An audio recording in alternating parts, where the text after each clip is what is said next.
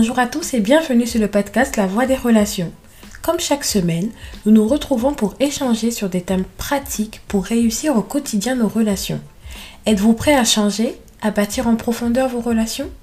Je prie que dans cet épisode, vous soyez sensible à la voix pour marcher avec maturité sur votre voie au sein de vos relations. C'est parti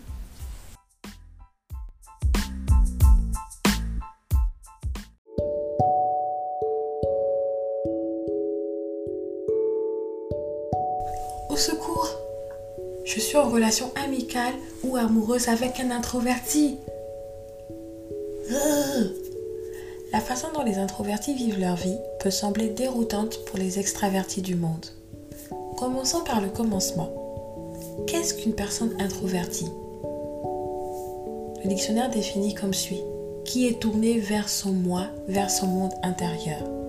Les introvertis ont besoin de solitude et de calme pour réfléchir et se ressourcer.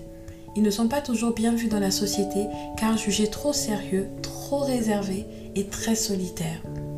Si ton monde a déjà été chamboulé par les réactions d'une personne introvertie et que tu l'as peut-être mal vécu, ce podcast est pour toi.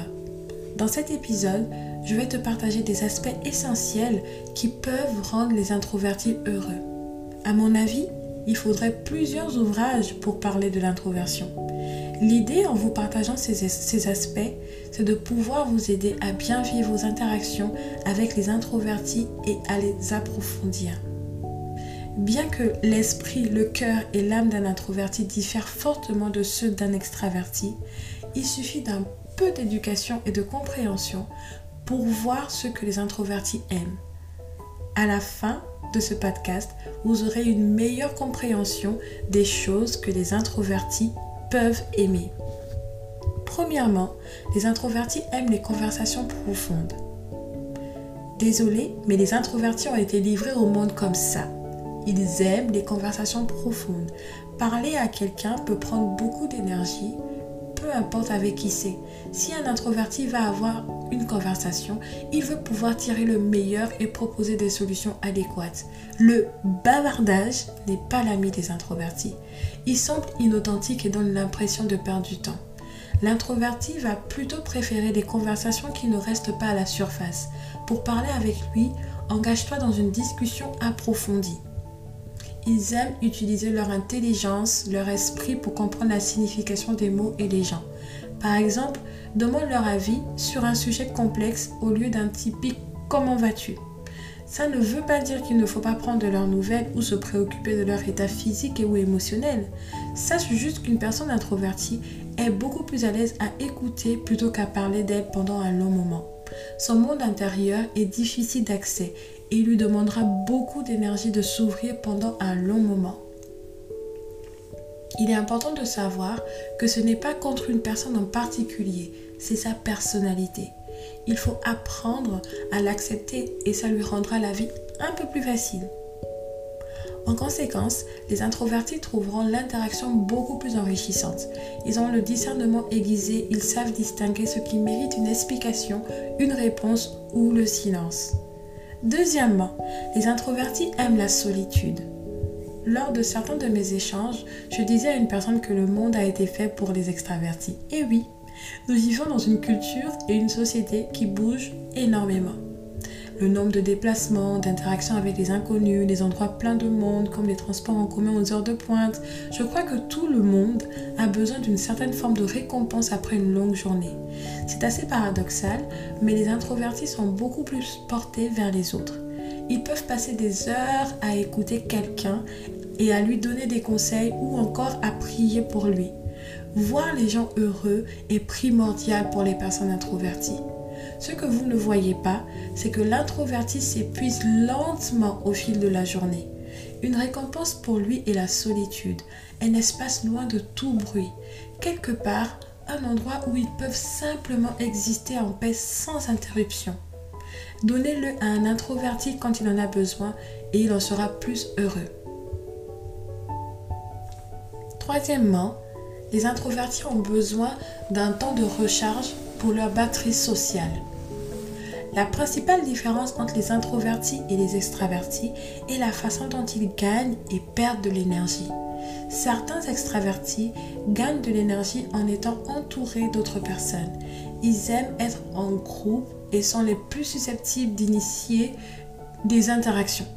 Quand ils sont seuls trop longtemps, ils commencent parfois à se sentir épuisés. Cela ne veut pas dire que les introvertis ne peuvent pas rester en groupe ou sortir avec des gens au restaurant, au cinéma ou dans un séminaire par exemple à l'église. Mais après un certain temps, ces activités épuiseront considérablement un introverti.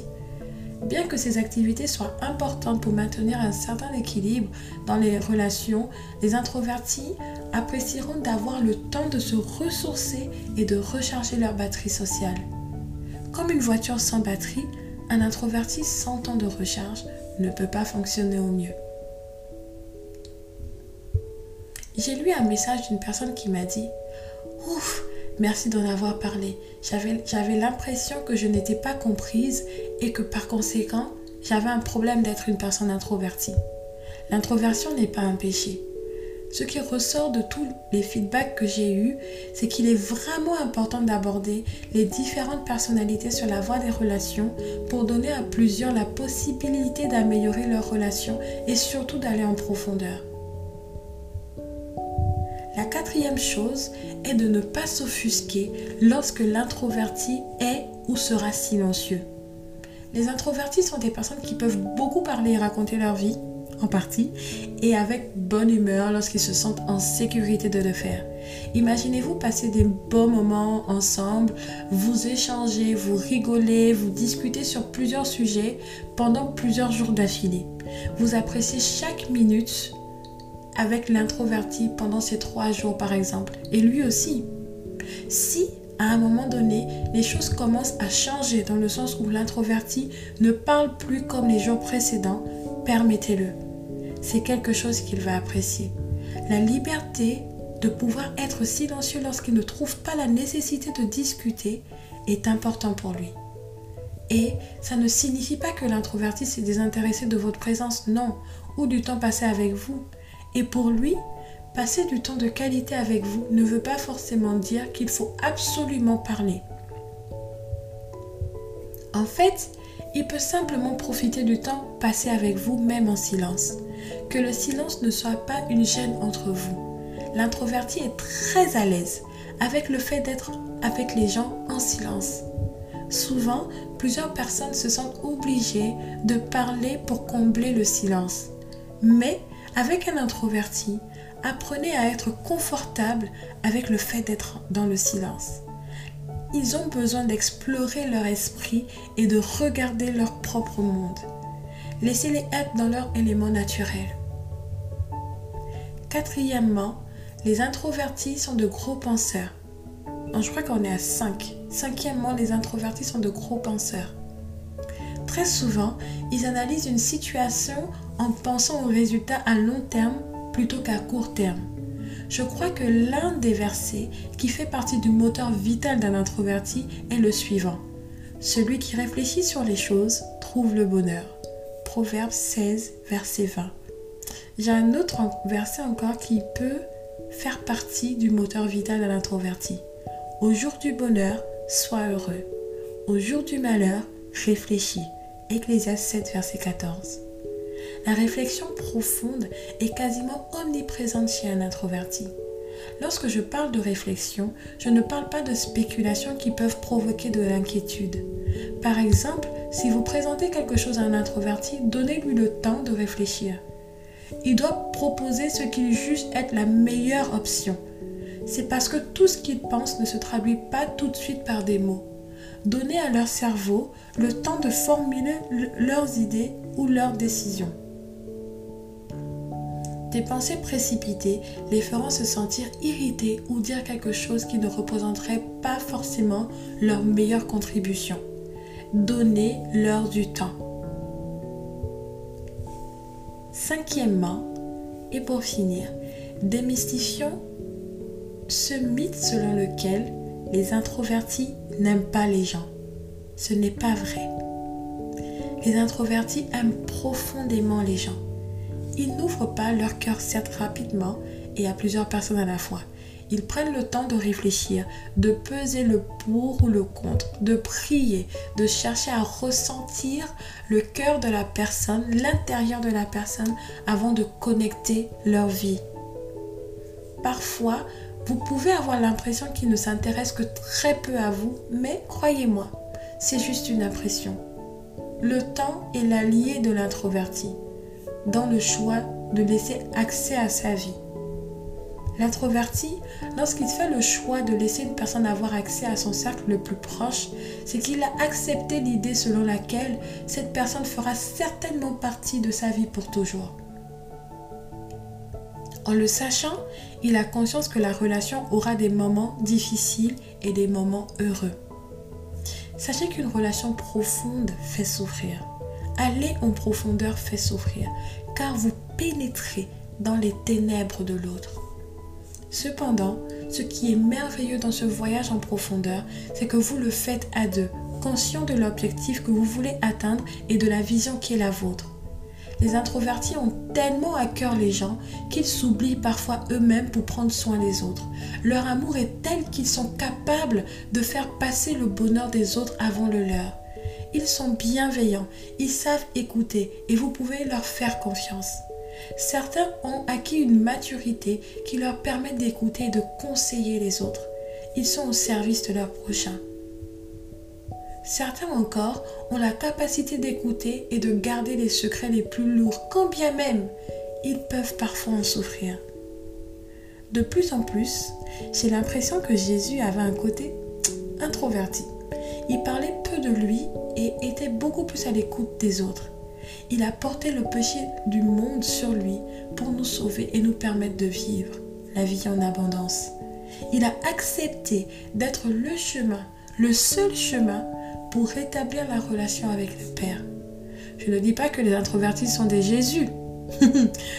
On n'est pas loin. Lol, je dis qu'il y a des caractéristiques de la personnalité de Jésus qui se reflètent dans celle des personnes introverties et extraverties d'ailleurs.